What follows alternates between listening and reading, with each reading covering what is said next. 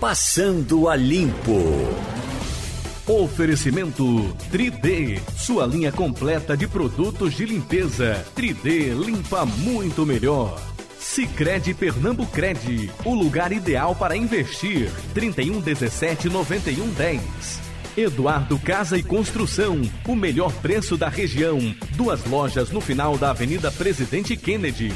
Clínica Desenvolver Natália Spinelli, 3039 8819. Eita, começou Passando a Limpo. Hoje é dia 9 de novembro de 2020. Nós temos para o debate de hoje, ou para o nosso Passando a Limpo hoje, Igor Maciel, Ivanildo Sampaio, Jamildo Melo e Eliane Cantanhede.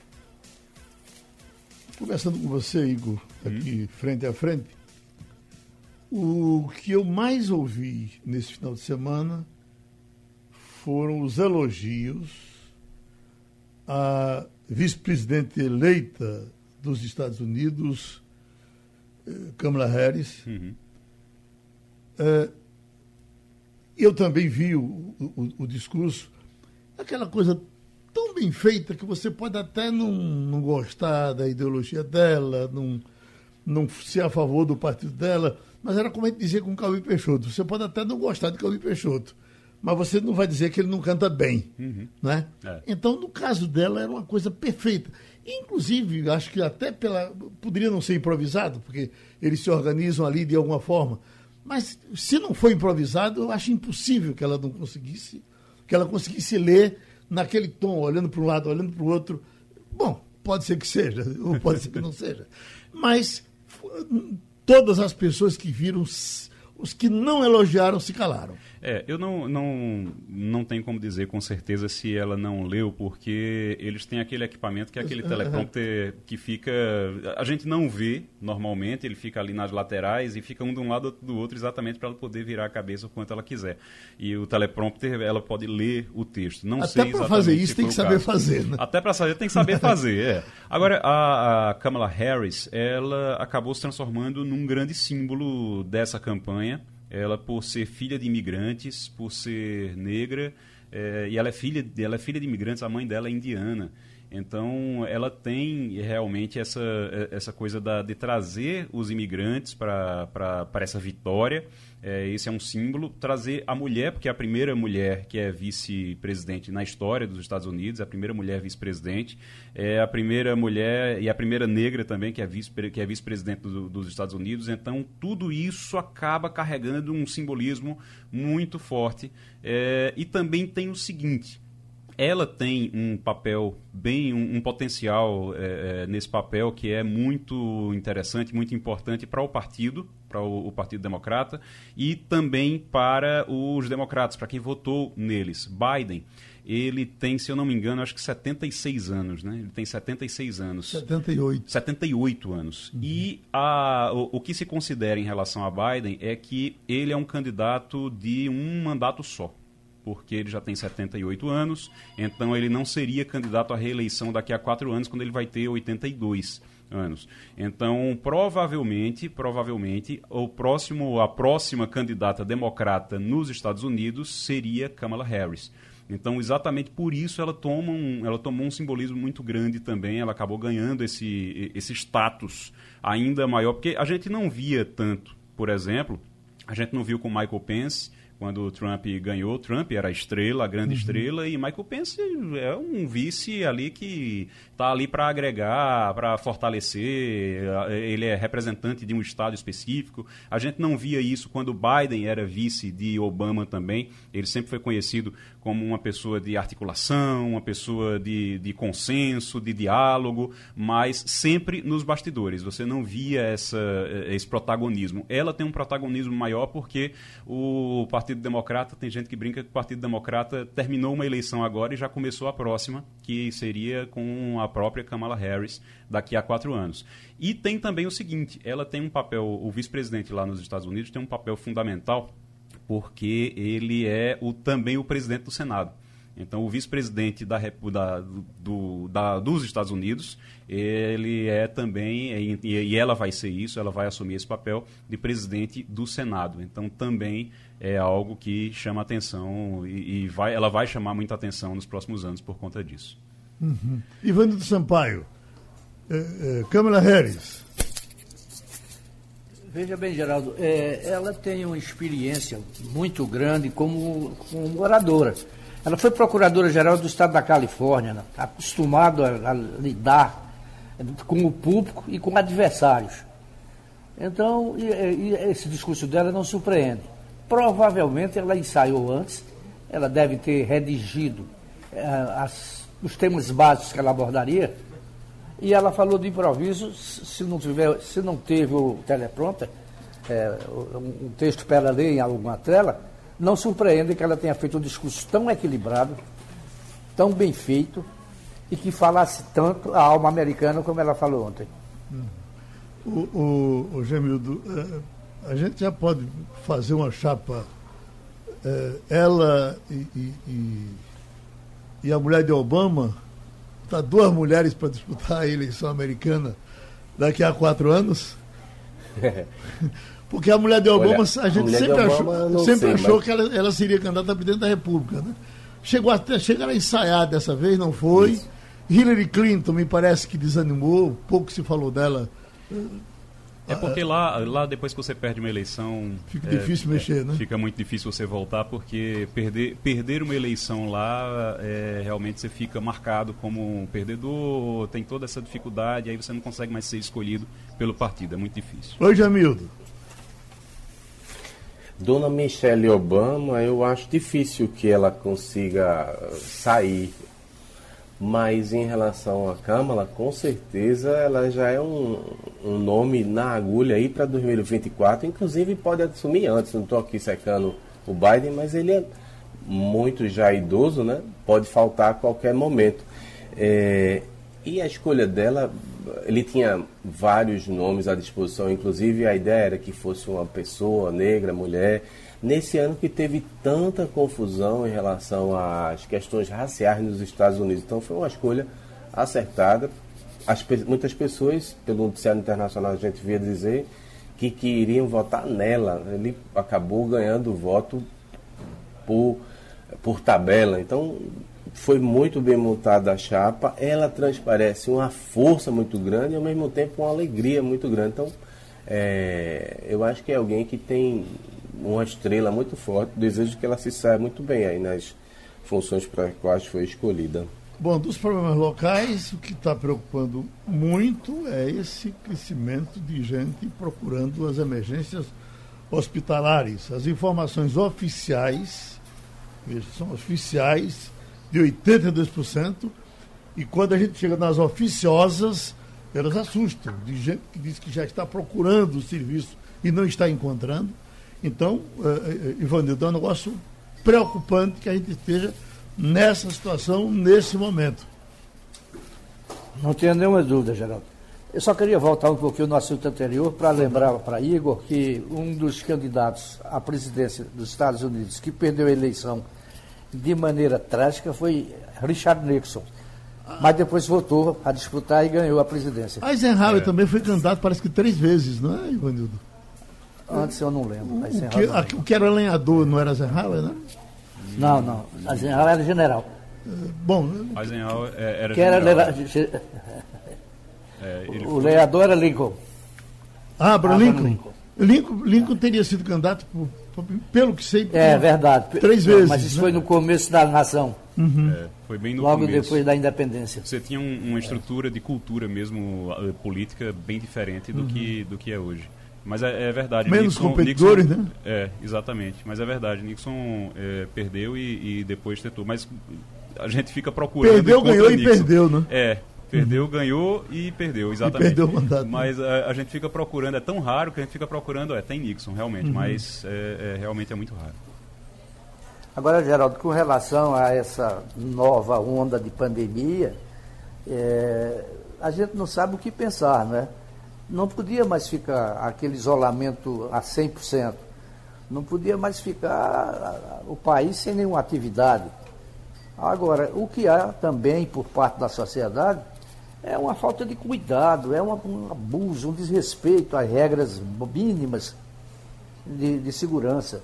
É, você vê gente sem máscara frequentando bares, é, reuniões é, é, todos os lugares, dezenas de pessoas sem máscara, sem, aquela promiscuidade total e absoluta. Era de se esperar que a pandemia retomasse a força com que retomou. E eu não sei que providências o governo do Estado tomou para enfrentar esta possível segunda onda, e está aí a sociedade pagando o pecado. E o que eu tenho visto, Jamildo, é caindo pessoas que se cuidavam. O exemplo, uh, Cadoca agora, que está uh, internado, e, as informações são de que o Estado não é bom, evidentemente que é bem, bem cuidado e a gente torce, espera e acredita sim que já já ele vai estar aqui batendo papo com a gente mas é uma situação que a própria família se preocupa e, e, e pede bons pensamentos e estão indo todos os bons pensamentos para que Cadoca reaja e saia dessa. Nós estamos falando de pessoas que se cuidavam. Imagina as que não se cuidam, o que é que pode acontecer com elas. Né? É verdade. Ivanildo está coberto de razão. Eu fui caminhar na praia agora no final de semana e é surpreendente a quantidade de pessoas que simplesmente já aboliram o uso da máscara, como se é, tudo tivesse voltado ao normal. A gente tem que ter responsabilidade. É, imagina, o TRE mandou suspender as campanhas políticas para não causar aglomeração. É, teve um monte também de feriado que contribuiu para que as pessoas aglomerassem mais. Então, é, eu, ouço de pessoas da área médica que passou a eleição, pode inclusive voltar a tentar fechar tudo novamente, porque o risco de uma segunda onda é muito grande. Enquanto a gente não tiver essa vacina e uma boa parte das pessoas puder se proteger, a gente talvez tenha que conviver com isso. Né? É se cuidar, como você disse, mais e mais. As filas continuam crescendo. A informação oficial é de 82% de, de, de ocupação oficiais. Nas né? UTI já, porque quando, é muito sério. É, quando a gente conversa de, de, outras pessoas informadas da área, elas já dizem que pode até passar disso, porque já tem até história de recuo, de, de você ficar lá esperando e não ter o atendimento. É porque é 82% geral, né? Quando você faz a média geral. Uhum. Significa que tem, tem unidade que está abaixo disso, tem unidade que está acima disso. Por isso que tem gente já é, voltando. Pode estar tá uhum. acontecendo realmente. Vamos para uma conversinha com o neurocientista Paulo Breiner. Doutor Paulo, na sexta-feira foi o Dia Internacional do Riso. E a gente lhe procurou e o senhor estava numa cirurgia, não pôde nos atender. E eu fui estudando, lendo para conversar com o senhor uh, sobre as funções do riso no organismo humano e fiquei impressionado com a quantidade de, de, de coisas boas que o riso libera nas pessoas. Eu digo, puxa vida. Aí eu lhe pergunto, por exemplo, vamos. Silvio Santos, que é o homem sorriso do Brasil. Silvio Santos tem saúde porque ri ou ri porque tem saúde? Geraldo, bom dia, bom, bom dia, dia, a todos. É uma excelente pergunta e um dia muito importante para lembrar para todo mundo que como ele se relaciona consigo e com o outro é um círculo de autoalimentação. O sorriso é uma expressão inata é aquela expressão que nasce com a gente. O bebê pequenininho já sorri. A pessoa que não consegue enxergar, o cego, ele também sorri, sem nunca ter visto um sorriso. Isso é o que a gente chama de expressão inata. E é a expressão mais reconhecida em todas as culturas. Todos têm quase que o mesmo tipo de expressão facial para mostrar o sorriso. Então, se você entende isso como uma necessidade evolutiva do relacionamento, se ele é tão importante para ter sido marcado geneticamente na nossa forma de agir, função social importante. Então, o sorriso provoca um reflexo de relacionamento positivo.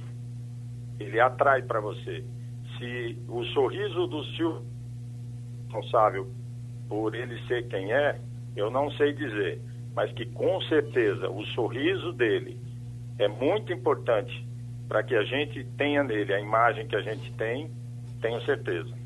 Hum. É... Jamildo Melo? É, muito obrigado pela oportunidade, Geraldo, porque no blog a gente tinha criado lá atrás um botão chamado Se a gente não ri, amigo, adoece. Era uma homenagem a um político local, mas não convém citar o nome. É, doutor, rir dos outros também traz algo. Deu algum problema? O ideal é rir? rir?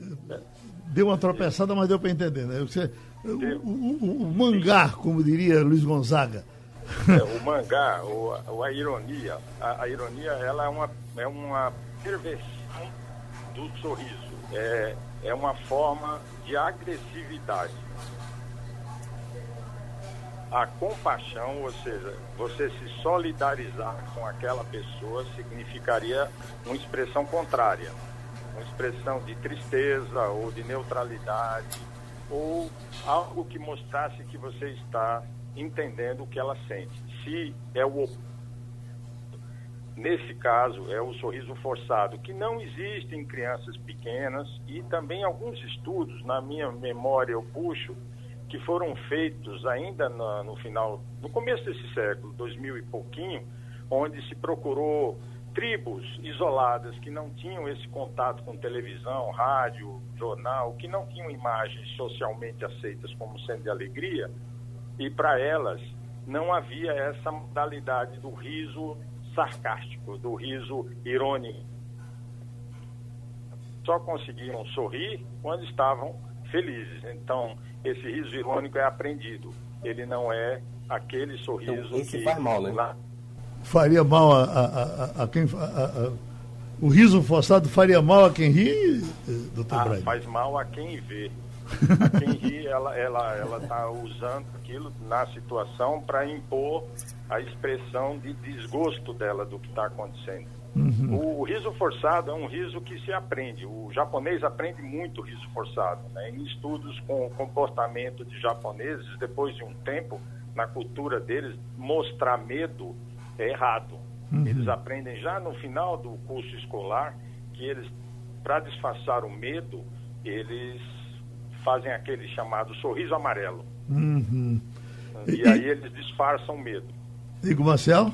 Doutor, é, a, a, velha máxima de que rir é o melhor remédio funciona para qualquer Desculpa, tipo. Eu não estou ouvindo, Igor. Oi, tá ouvindo agora?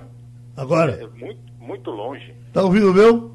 Eu sempre, bem pertinho. Bom, ele está lhe perguntando se o rir é o melhor remédio. É, e se. Muito, e é se o serve. melhor remédio. Se, Sim. A, no, no relacionamento, se você chegar em qualquer lugar com um sorriso no rosto, você vai conseguir espelhar o seu sorriso. O sorriso simples, o sorriso não forçado, o sorriso que dá ao outro a ideia de que você é uma pessoa que está bem consigo, vai fazer melhorar. Oh. E você também. Tem, tem, uma ideia de que assim, nós, nossos sentimentos são reações à vida. O doutor. Isso a ciência não, agora o senhor está tá me ouvindo. Me diga uma coisa, e, e serve para qualquer tipo, remédio para qualquer coisa, por exemplo, para dormir. Eu digo, eu pergunto isso porque é, eu conheço gente que quando vai dormir, às vezes tem insônia, não consegue dormir cedo, tudo, mas precisa dormir, aí resolve assistir alguma coisa leve, alguma coisa para rir na televisão e acaba dormindo. Funciona para dormir? Aí a emoção e o sentimento. Para a gente, Igor, é muito legal essa pergunta. São coisas diferentes na neurociência. A emoção é aquilo que você, que seu organismo reage, aquilo que é inato. É é o coração batendo rápido, é a, a, o arrepio da, do rosto, são coisas, são reações do seu organismo. O sentimento é aquilo que você sente. Eu sinto medo, eu sinto raiva, eu sinto alegria. Então, se você antes de dormir tem estímulos com algo alegre, com algo que lhe faz sorrir, ou seja, aquele sentimento inato, aquele sorriso inato, sim, você vai levar isso para o seu sono. Seu sono vai carregar esse seu sentimento durante toda a noite. Sim, faz muito bem. E eu estava falando, a gente pensa assim, mas eu tenho que estar tá feliz, doutor Paulo, para poder sorrir, senão eu vou ser falso, como o senhor falou. Não. Se você não se sente tão bem, mas também não está tão mal, e você precisa de um estímulo, você mesmo pode fazer um sorriso no rosto. Lembra de alguma coisa boa que aconteceu ontem, hoje de manhã, no final de semana ou na sua vida? E, e espelha isso no rosto. Vai para um espelho, vai para um espelho e esboça um sorriso. E chega no lugar leve, mas um sorriso verdadeiro. É interessante, isso já foi feito e contagia as pessoas. Você vai ver as pessoas se dirigindo a você de uma forma mais espontânea. Eles fizeram uma pesquisa muito legal em aeroporto, lotado, todas as filas de embarque, claro que antes da quarentena, e as, uma pessoa, um ator contratado, derrubava no chão uns papéis. E de um, de um jeito ele fazia uma cara triste, uma cara zangada, quase ninguém parava para ajudar. E quem parava, parava para ele, assim, olha, o senhor está bem, está passando mal, isso nos Estados Unidos. Esse mesmo ator voltava no mesmo aeroporto, outro dia cheio, e derrubava os papéis e abria. Ele abriu um sorriso, ficava apanhando os papéis. Quase todos paravam para ajudá-lo a colher os papéis. Atrai, atrai. O sorriso espontâneo, verdadeiro, simples, simples atrai as pessoas para você. Pronto, a gente dá um abraço aqui no neurocientista Paulo Breiner, que participou do Passando a Limpo. A eleição finalmente chegando. No próximo domingo, essa hora, já estará o tirinete na rua. Uh, Ivanildo, as pesquisas de, de, vários institutos, que às vezes uh, discrepam, elas agora andaram muito parecidas. Ainda hoje o PESP divulga na Folha de Pernambuco uh, 31 para João, 22 para Marília, 16 para Mendonça, 13 para a delegada Patrícia. Depois vem dois para o coronel e vai por aí o resto pegando um ponto. Mas pelo menos nos quatro da cabeça a coisa está praticamente como de alguma forma começou uma troca de posição ali, outra outra lá, mas sem desanimar em definitivo os três que, que acompanham o primeiro colocado. Então, essa eleição do Recife vai ser emocionante, concorda? Concordo, mas deixa eu fazer aqui uma pequena observação em relação ao tema anterior, questão do riso. Sim. Infelizmente eu não pude perguntar a Paulo Brainer o que é que ele acharia de uma colocação feita pelo escritor Humberto Eco no, no romance O Nome da Rosa, onde o personagem principal não é o principal, mas o personagem coadjuvante, o Frei Jorge, dizia que o riso era um grande pecado, que Cristo nunca sorriu. Eu ia perguntar para ele se isso tinha algum fundamento, se algum documento antigo diz que Cristo não ria, Cristo era mal-humorado, mas infelizmente não teve tempo, eu pergunto isso aí em outra oportunidade. Agora vamos falar das pesquisas. Realmente, Geraldo, elas, elas devem estar sendo muito bem feitas porque são muito parecidas uma com a outra. Então, eu acho que o resultado é esse mesmo.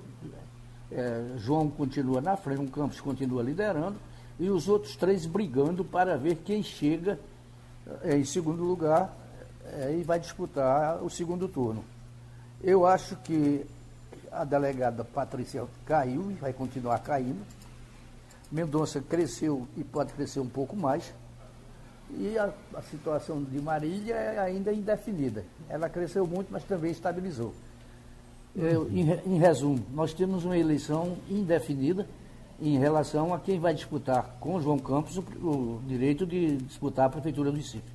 Essa, essa definição agora, uh, Igor, de Bolsonaro de assumir, dizer vote na delegada, uh, esse, essa definição ajuda a delegada, atrapalha delegado, o que é que faz? Isso é uma grande... É tarde para isso? É uma grande incógnita. Eu, eu, o que é que acontece? Você tem pesquisa, eu tenho um, um, uma pesquisa que foi feita pelo Datafolha, um levantamento que foi feito pelo Datafolha no, em meados de outubro, que avaliava o, a força dos cabos eleitorais eh, nacionais. Você tinha Lula e você tinha Bolsonaro. E tinha também a força de Paulo Câmara, por exemplo. E aí você tinha. Olha, o, o, a pergunta que foi feita para os entrevistados era: você votaria num candidato que fosse indicado por Paulo Câmara. Você tinha ali em torno de 57, 50 e 57% dizendo que não, que não votaria num candidato a, apoiado por Paulo Câmara. Você tinha, e aí, aliás, é por isso que Paulo Câmara não apareceu de jeito nenhum no guia de João Campos, ele sumiu na campanha, né, de João Campos. E aí você tem Lula. Lula ali, a, a, o negativo era em torno de 45%, 46%. Bolsonaro, 63%. Você tinha um 63% dos entrevistados, dos recifenses, dizendo que não votariam de jeito nenhum num candidato indicado por Bolsonaro. Aí você vai para os candidatos que estavam ali empunhando a bandeira de Bolsonaro. Marco Aurélio, não, a, todas as pesquisas ele aparece com 1%. E agora praticamente desistiu para apoiar a Patrícia Domingos, para apoiar a delegada Patrícia. Você tem Feitosa. Feitosa aparece dizendo que é, é Bolsonaro, com foto de Bolsonaro, com voz de Bolsonaro em, em, em gravação, é, falando aquele slogan é, Brasil acima de tudo, Deus acima, ah, de Deus acima de todos eh, e por aí vai. E o Feitosa chegou a 2%. O máximo que ele chegou em pesquisa foi a 2%. Você tem agora a delegada Patrícia, cria um, gerou uma crise dentro do, da equipe, porque o Cidadania pulou fora. Daniel Coelho, o deputado Daniel Coelho, que apoia, que é do Cidadania, continuou é, apoiando ela, mas o Cidadania pulou fora, disse que não vai ficar numa campanha apoiada por Bolsonaro. Ela se abraçou com o que tem. Foi para Brasília, disse que ia para Brasília para gravar um vídeo com o Bolsonaro. Deve estar tá indo hoje para gravar um vídeo com o Bolsonaro para rodar nessa última semana para ver o que é que acontece. Fato é que até antes disso, você tem nessa pesquisa que você citou hoje, do IPESP, uhum. ela é a mais rejeitada. Na pesquisa do Datafolha, que foi é, divulgada na semana passada, ela é a mais rejeitada já dessa eleição. Você tem, é, na pesquisa do Datafolha, foi divulgada no final da semana passada, você tem 35% ela com de rejeição. O já. interessante era que era, era, ela era menos rejeitada ela no, tinha no começo 15%. da campanha, né? É, ela tinha 15%. Uhum. Na pesquisa anterior do Datafolha, ela Sim. tinha 15% de rejeição. Na pesquisa seguinte, ela passou, e aí com um espaço de 15 dias mais ou menos, ela passou a ser a mais rejeitada, com 35%. Subiu 20% a rejeição dela, principalmente entre mulheres. Mulheres uhum. foi o, o, o, onde mais subiu a rejeição. Então, realmente é uma dificuldade. Hum, é difícil de dizer ainda, mas o, o, que, o que, quando você olha ao redor, o que aponta é que seria ruim para ela. Aqui no Recife, pelo menos, esse apoio de Bolsonaro seria ruim. Agora, não sei se vai fazer ela crescer realmente. Mas tem que esperar para ver, porque isso ainda é, é difícil de avaliar. Já estamos com a Eliane Cantanhede. Eliane, a gente estava conversando aqui no presencial, eu e Igor, sobre esses delegados dos Estados Unidos que de repente entraram nas nossas vidas, ficamos esperando um dia, dois dias, três dias e ainda estamos esperando por essas figuras importantíssimas que estão acima de senadores, e deputados e de tudo para decidir quem vai ser o presidente da República. Uh, e o que lhe chamou a atenção na posição do delegado para a gente puxar Eliano para a conversa? Não, chama a atenção é, a forma como eles são escolhidos, né, como eles são indicados pelos partidos, pelo Partido Democrata, pelo Partido Republicano, é, como eles são escolhidos para poder votar e tem chama a atenção também que eles não são, é, pelo menos 32, em 32 estados eles são obrigados a votar na, no candidato que o povo tiver escolhido, mas nos outros estados não. Já aconteceu uhum. de haver traição. Nunca mudou o resultado da, da, da eleição. Uhum. Eu sei que nunca mudou o resultado da eleição. Sempre acabou sendo escolhido o que o povo votou. Mas acontece em alguns estados, já aconteceu em alguns estados, de os delegados votarem contra a vontade do povo. Dá uma confusão danada isso. Mas é interessante porque de repente a gente, a, a gente vê um sistema que é totalmente diferente do nosso aqui um sistema meio indireto, digamos assim, mas é, é diferente do nosso, chama atenção e a gente fica pensando se isso se encaixaria para o Brasil. Será que serviria para o Brasil? Vamos Oi. trazer os delegados para cá, Helene? Bom dia, Geraldo, Bom dia. Igor, Bom ouvintes. dia. Olha, na verdade, o sistema americano é muito maluco, né? Vamos falar a verdade. Aqui no Brasil, cada pessoa é um voto. Um cidadão, um voto. Então não importa se o sujeito é um banqueiro, se o sujeito é um pedreiro, se está desempregado, se é ricaço. Cada pessoa é um voto e ganha quem tem mais voto. Isso vale para o presidente da República, vale para governadores, vale na eleição proporcional também. E lá nos Estados Unidos é muito complexo, porque, primeiro, você não tem um Tribunal Superior Eleitoral, você não tem um TSE, portanto, você não tem uma coordenação nacional. Né? Segundo, é, cada estado faz o que quer e você tem, não tem o voto obrigatório. Então a pessoa pode votar ou pode não votar, depende dela querer ou não votar. Aqui no Brasil, o voto é obrigatório. E a urna eletrônica faz toda a diferença, porque mesmo que você seja semi-analfabeto, você vai lá, você reconhece a carinha do seu candidato, aperta um botão e você tem o seu voto. E o voto é muito. Primeiro, o sistema é seguro, porque ele, ele não tem contato com a internet, ele não é aberto a hacker. Né? Segundo, ele é rápido, você consegue ter o resultado no mesmo dia, às vezes, ou na madrugada seguinte, o que dá segurança, evita estresse, evita, evita tensão, evita essa confusão que está acontecendo nos Estados Unidos. Lá nos Estados Unidos é assim: é, cada estado é um colégio eleitoral em si. Então vamos pegar Iowa, por exemplo, onde eu fiz meu exchange student quando eu era garota. É, Iowa, vocês têm 51% de votos para o, o Trump, para o candidato republicano. Isso significa que todos os 49% do candidato democrata, do Biden, vão para o lixo. Todos são simplesmente anulados, não tem proporção nenhuma. É, perdeu, perdeu, acabou. E o, a, quem ganhou, o candidato que ganhou por mil votos, dois mil votos, vinte mil votos, ele leva todos os votos para o colégio eleitoral. Então, é, Califórnia, por exemplo, tem 55 votos no colégio eleitoral.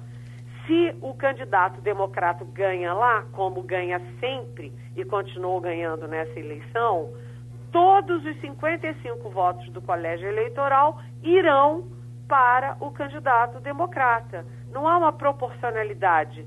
O voto no colégio eleitoral não é assim, é 49% para um, 49, é, 51% para o outro. Não. Todos os votos, todos os 55 votos vão para o candidato é, que teve maioria no Estado. Eu acho um sistema muito louco, acho tudo muito esquisito e acho muito sem sentido você ver aqueles balcões inteiros, né, com as pessoas fazendo contagem manual, voto a voto, sabe? É um sistema medieval dos séculos passados, coisa a cédula de papel que vai pelo correio Sabe, eu acho o sistema brasileiro muito mais moderno, muito mais rápido, muito mais eficiente, limpo. Aliás, os próprios ministros do Supremo Tribunal Federal acham isso, Gilmar Mendes defende, o Carlos Veloso, que foi presidente do Supremo e do Tribunal Superior Eleitoral, enfim, é, o, o Luiz Roberto Barroso. É, esse sistema americano é muito doido. O, Helena, o voto pelo correio, que seria outra coisa para desconfiar, e que eh, Trump chamou tanta atenção agora nessa eleição, não chamou da outra, porque teve o voto pelo correio serviu para ele. Mas uh, uh, eu estava ouvindo jornalistas uh, que estão lá nos Estados Unidos dizendo: olha, não vá pensar que, que tem boquinha no, no, no voto pelo correio, não, porque as pessoas não se arriscariam a, a, a, transgredir como a gente pensa aqui no Brasil que as pessoas transgrediriam. Aqui a gente vai para o auxílio e o auxílio eh, que é só para miseráveis, todo mundo cai em cima dele, todo mundo pega. É, o TCU divulgou uma é. lista agora com candidatos que receberam auxílio Pronto. emergencial, candidatos com, com um patrimônio de mais de 300 mil reais. Né? É, Nos Estados Unidos, quando o cara faz isso, o país que tem mais o maior número de presos do mundo, o cara tem medo de fazer, porque se fizer, ele vai terminar, ele, chega até ele e ele dança, né? Não, além disso, há um sistema rígido, porque eles têm um sistema técnico de é, checagem de assinatura. Então, a cédula chega e eles checam a assinatura. Então tem a checagem de assinatura e você tem sempre, é, o tempo inteiro, integralmente, os fiscais dos partidos dos candidatos. Então tem um sistema de, de triagem, monitoramento muito rigoroso. Falar em fraude nos Estados Unidos é coisa de Trump, né? Uh, é uma desmoralização da, da maior democracia do mundo, é uma grosseria lá Trump, é um, ele se demonstra um mal perdedor, assim como ele é um mal político, e ele é uma má pessoa, né? Uma pessoa egocentrada, que só pensa nele mesmo. Enfim, é, ele faz um mal enorme à democracia americana, às instituições e à própria eleição, ao dizer que tem fraude, corrupção. O sistema lá, apesar de tudo isso que eu falei, é, não se questiona a segurança do sistema. O sistema é muito fiscalizado, é muito monitorado e tem essa, essa, essa técnica de checar as assinaturas. Portanto, é, chororô de derrotado, sabe, gente? Ivanildo Sampaio. Bom dia, Eliane. Bom dia. A gente sabe que os Estados Unidos são conservadores em certos valores por exemplo, a Constituição vem de Thomas Jefferson. Eu pergunto a você, nunca houve nos Estados Unidos um movimento para mudar esse sistema eleitoral tão complicado para torná-lo mais racional, pelo menos? você sabe que eu nunca ouvi falar nisso. Toda eleição, o mundo inteiro fala que eleição mais complicada, que coisa mais esquisita. Mas você sabe que a Constituição deles tem 230 anos? É assim, quase uma Constituição de cláusula pétrea. Ninguém mexe na Constituição. E aí ninguém mexe também nas regras. São dois sistemas nos Estados Unidos que são muito questionáveis. Né? O sistema é, de escolha de, de ministro do Supremo também. E, curiosamente, é o sistema que o Brasil importou. Quem é que escolhe o ministro do Supremo? É o presidente da República. O presidente da República indica o ministro do Supremo o, o Senado faz a sabatina e pronto, ele está lá escolhido. Né? A única diferença no caso do Supremo de lá e de cá é que lá é, é a pessoa é ministro do Supremo até morrer. Né? Uh, fica lá até 90 anos, se viver 90 anos, continua. E aqui tem limite de idade até 75 anos.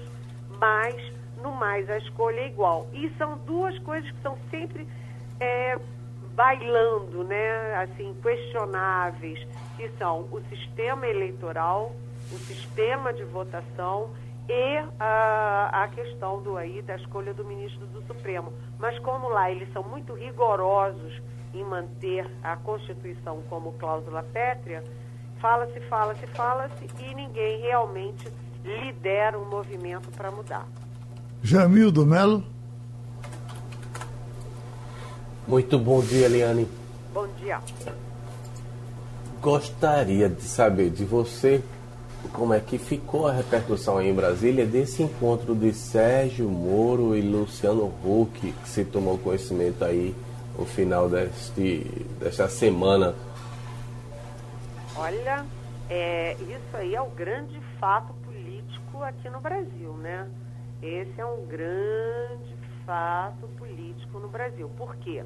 Você tem uma polarização com o Lula é, de um lado, eu não falei PT, porque o PT está perdendo hegemonia para as outras esquerdas, vide a eleição do Guilherme Boulos do PSOL em São Paulo, né? o Guilherme Boulos está aí é, pau a pau para disputar o segundo turno e o candidato do PT, o Gilmar Tato, está lá atrás na rabeira.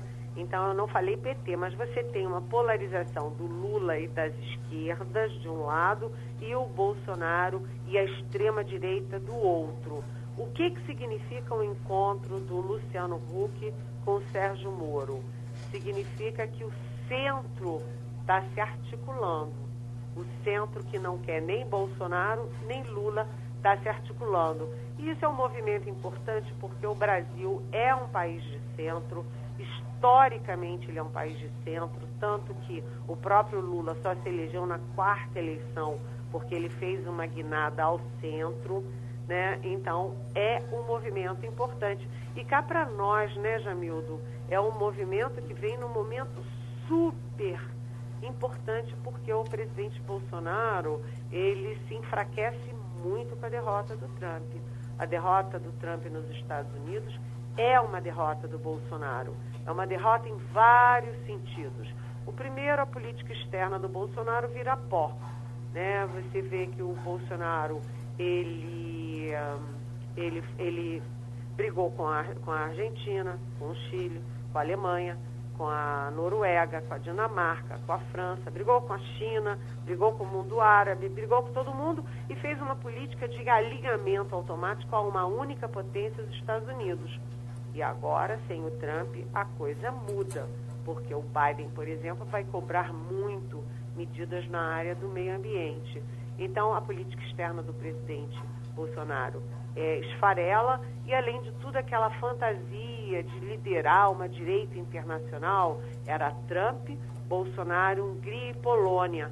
Eles fizeram reuniões em Washington. O filho do Bolsonaro, Eduardo Bolsonaro, é, fez a cúpula conservadora das Américas é, em Foz do Iguaçu, depois aqui em São Paulo. É, enfim, tudo isso ruim, porque uma coisa é você fazer um movimento da direita internacional com os Estados Unidos. Sem os Estados Unidos, sem o presidente dos Estados Unidos, quem vai liderar isso? Hungria, Polônia e Brasil? Não tem força política, bélica, diplomática para uma coisa dessa envergadura.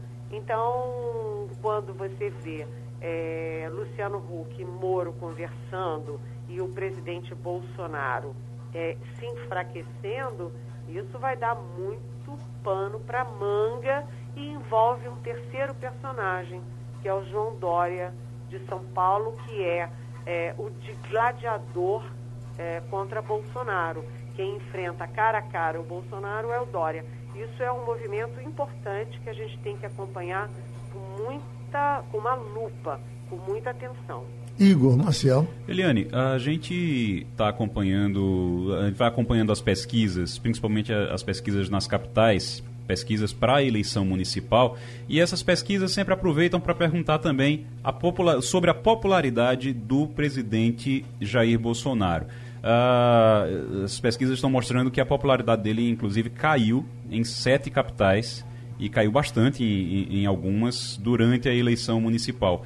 Isso, essa eleição municipal pode mudar o, o, o, que a gente vai ver nos próximos dois anos de comportamento de Bolsonaro mesmo? Bolsonaro tende a ficar mais radical, ele tende a ir mais para o centro para tentar se estabilizar? Olha, o presidente Bolsonaro ele está sofrendo um movimento de cima e de baixo, ou seja, um movimento internacional porque a derrota do Trump é a derrota dele, como eu disse, e um movimento interno porque os candidatos dele às prefeituras estão indo muito mal das pernas. É, o Celso Russomano, do Republicanos em São Paulo, tá, ele está esfarelando, né? Quanto mais ele se aproxima, ele se gruda no Bolsonaro, mais ele cai em intenção de votos e mais aumenta a rejeição ao russomano. No Rio de Janeiro, Marcelo Crivella que também gravou com Bolsonaro, que se pendurou em Bolsonaro, ele rapidamente já vai para o terceiro lugar, o que significa ficar fora do segundo turno. Recife, né? O Mendonça Filho fez o, o movimento mais errado é, da campanha, que foi se pendurar no Bolsonaro em Recife, né? Onde a rejeição ao Bolsonaro é alta, assim como no Rio e em São Paulo também. Então, é, o presidente Bolsonaro, ele perde é, do ponto de vista de política externa, de cenário internacional, e ele perde internamente também, porque ele tende a ter muitas derrotas, colher muitas derrotas nas eleições municipais. O que, que significa? Que o presidente Bolsonaro vai ficar falando sozinho no cenário internacional, sem o Trump, sem os Estados Unidos, e ele aqui no Brasil vai ficar cada vez mais é, dependente do centrão. Ele não tem mais o discurso da Lava Jato, depois do, de mandar o Sérgio Moro embora, e, e também depois da, dessas peripécias aí dos filhos. Ele não tem mais o discurso da economia que esfarelou, ele não tem o discurso das reformas porque as reformas pararam, é, enfim. E ele não tem mais o discurso do, dos Estados Unidos de liderar direito internacional. Resta ao Bolsonaro ficar pendurado no centrão e é, cuidando de, da política miúda, do dia a dia, das questões pontuais. Aqui, aqui no Recife, Eliane, teve uma, uma remexida nessa questão do apoio de Bolsonaro, é coisa desse fim de semana, não é, Igor? Porque aqui, aqui vinha o seguinte, a, a, é, pelo que eu entendia, Mendoncinha a, é, é, apenas queria mostrar que tinha trânsito no governo federal, via Fernando Bezerra Coelho, etc. Mas apareceu, inclusive, Bolsonaro, numa brincadeira lá, dizendo no, no, né, no Twitter, né? No, no YouTube. Um, um, no YouTube, hum. que é, é, foram pedir o voto dele para Mendoncinha, disse, olha, é, vota tu em Mendoncinha. Foi mais ou menos isso. Ah, sim, no né? Twitter. É, é, o, o, que acontece é o seguinte: você tinha Mendonça, Mendonça fazendo referência ao governo Bolsonaro, mas tentando mostrar que tinha trânsito com os ministros. Ele uhum. encontrou nove ministros na, na véspera da, nas vésperas da campanha, é, pedindo ajuda para o Recife e por aí vai. Aqui o coronel. O, o, o, é. mas, nunca, mas nunca chegou, mas nunca chegou a dizer que tinha o apoio de Bolsonaro, nem pedir diretamente esse apoio a, a Bolsonaro. Agora nós temos em campanha na, na televisão e no rádio o coronel coronel Feitosa, Feitosa dizendo voto do coronel e do a pedido, bom, a, o coronel é aliado do capitão uhum. e papapá. E o coronel não está em 2%. É, na é verdade, isso, o candidato do PSL dava a entender que essa, essa mexida que o Brasil tá, mudou com o Bolsonaro e tal, mudará comigo também. Não saiu de 1%. A surpresa vai ser agora, Helena, porque o, o, a, a delegada recebeu um recado no ar público de Bolsonaro, dizendo que apoia a delegada. E Igor já disse aqui que a delegada viajou para Brasília, né? Uhum. Para gravar com o Bolsonaro. E a delegada está com 13. Vamos ver o que, é que vai acontecer com ela. Você sabe que tem uma coisa interessante? São duas delegadas mulheres que estão chamando a atenção. É a Patrícia Domingues, é, Domingos, né? Que uhum. é do, de Recife, que tem, ela é uma novidade, ela é uma novidade. Ela pode crescer porque como a Marília Reis e o João são muito próximos, primos, etc., eles competem na mesma raia, eles podem estar se dividindo e abrindo espaço para a Patrícia. E a, a, outra delegada é a Marta Rocha, no Rio de Janeiro. Veja bem a simbologia que tem. Mulher, delegada, combate à corrupção, sabe? Pessoas razoavelmente jovens, a, a Patrícia e a Marta Rocha no Rio, eles, elas podem ser uma é, surpresa nessas eleições. E no Rio de Janeiro, sobretudo, por quê? Porque o Rio de Janeiro é novidadeiro, né? Adora ter um Witzel, aí derruba o Witzel. Um Crivella, aí derruba o Crivella. Uh, o Rio de Janeiro gosta de novidade. E a novidade no Rio, nesse momento, é a Marta Rocha, até porque ela é PDT e a grande referência do Rio é, a, é o brisolismo, é o PDT. E aí em Recife, eu acho que a briga familiar e a briga da esquerda, o racha na esquerda, pode favorecer a Patrícia. Agora, não sei se é conveniente para ela fazer esse movimento de jogar o Jair Bolsonaro na candidatura dela. Porque uhum. isso, em vez de ajudar, pode atrapalhar, porque o Bolsonaro não está sendo um bom é, transferidor de votos, um bom cabo eleitoral em lugar nenhum. Se eu ver, vamos ouvir a turma da política aqui do, do Passando a Limpo. Jamil do Melo, o que é que acha? Em relação à questão da Patrícia? Sim, a entrada do, de Bolsonaro agora dizendo que vota na Patrícia ela está com 13. Uh, eh, certamente, se ela amanhã passar para 15, 16. Bom, o que acontecer com ela daqui para frente vai ser por conta do apoio de Bolsonaro, concorda? É, exato. Olha, é, eu vejo que ela vai para o tudo ou nada. É, tem uma máxima popular que diz assim: perdido por um, perdido por mil. O que acontecia até então, ela que estava nas cordas. Depois de ter sido apontada algumas falas do Facebook, do passado, ela perdeu muito e conseguiu começar a liderar em rejeição. Então, sai das cordas nesse sentido político. Agora tem um discurso para tentar conseguir uma outra banda que possa uh, compensar essa perda. Agora, é, sem sombra de dúvida, uma jogada de risco devido à elevada rejeição do Bolsonaro no, no Recife. Fato que os outros candidatos que se apresentavam como bolsonaristas não saíam do, do canto. Agora, é, outra questão que se coloca é: haverá tempo para que essa informação chegue ao povão? E chegando, será que ela vai ser efetivamente aceita? Realmente é uma incógnita. Ainda bem que a gente tem pesquisas ao longo dessa, sema, dessa semana e que podem é, deslindar essa questão, se vai ser aceito, se não vai ser aceito. Tanto Mendonça quanto ela estão indo para o tudo ou nada. Mendonça bateu muito na candidatura da, da delegada para tentar ir para o segundo turno e ela está agora revidando para ver se consegue é, uma sobrevida. Realmente é difícil dizer o que vai acontecer. Está resolvido, Igor? Eu concordo com, com o relator. Eu vou acompanho o relator Jamildo e também a Eliane. Só lembrar que é, hoje tem pesquisa, inclusive, né? Tem hoje? Pesquisa, uhum. Não é hoje, Jamildo? Pesquisa Ibope. Ibope é, é hoje, sim. É, hoje, hoje sempre é hoje, é hoje. Lá para 19 horas. É, as pesquisas na reta final, elas começam a, a, ficar mais assíduas, né? Então você vai ter, daqui até o dia, até a, a sexta-feira, você vai ter muita pesquisa. Eu ouvi de um especialista no meio da semana, não sei até que ponto, da semana passada, no almoço, ele disse, olha, eu só levo pesquisa a sério no, na semana da eleição.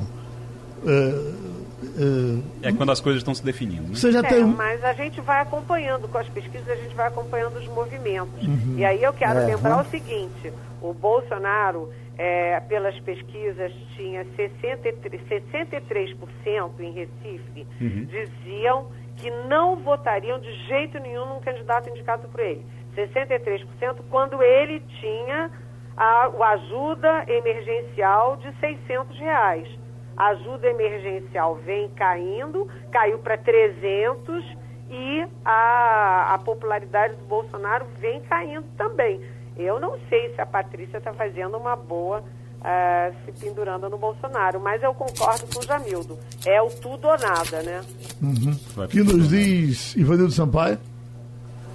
Geraldo, desde o início, o coronel Feitosa ligou o nome dele a Bolsonaro. Ele começou com um e já cresceu 100%, tem dois. Então, Mendonça. ele de vento em popa.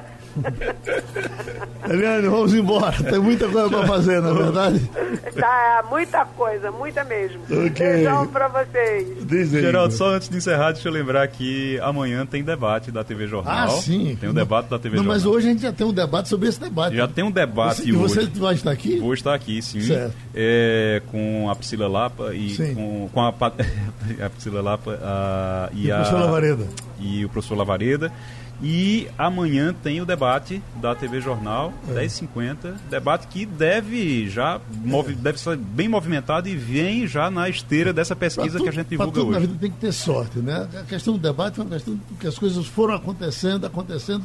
E tudo conspirou a favor do debate de Isso, amanhã da, da TV Jornal. Exatamente. Você pega aí faltando cinco ele, dias para a eleição. Ele interessa demais a, a, a é. Patrícia, demais a, a João Campos demais a Mendoncinha, demais a Marília. Marília, você tem três candidatos empatados em sim, segundo lugar. Sim. Você tem, quando você pega a pesquisa Datafolha, quando você pega essa pesquisa do IPESP que saiu hoje também, você tem três Exatamente. candidatos ali empatados em, em, em, segundo lugar. Na margem de erro está todo mundo empatado. Então uhum. todo mundo, qualquer um desses três pode ir para o segundo turno com o João Campos, se o João Campos confirmar aí a, os 31% que ele vem mostrando é, se confirmar, qualquer um dos três vai. Então pode ter certeza que o debate amanhã vai ser Sem quente. dúvida. E terminou o Passando a Limpo.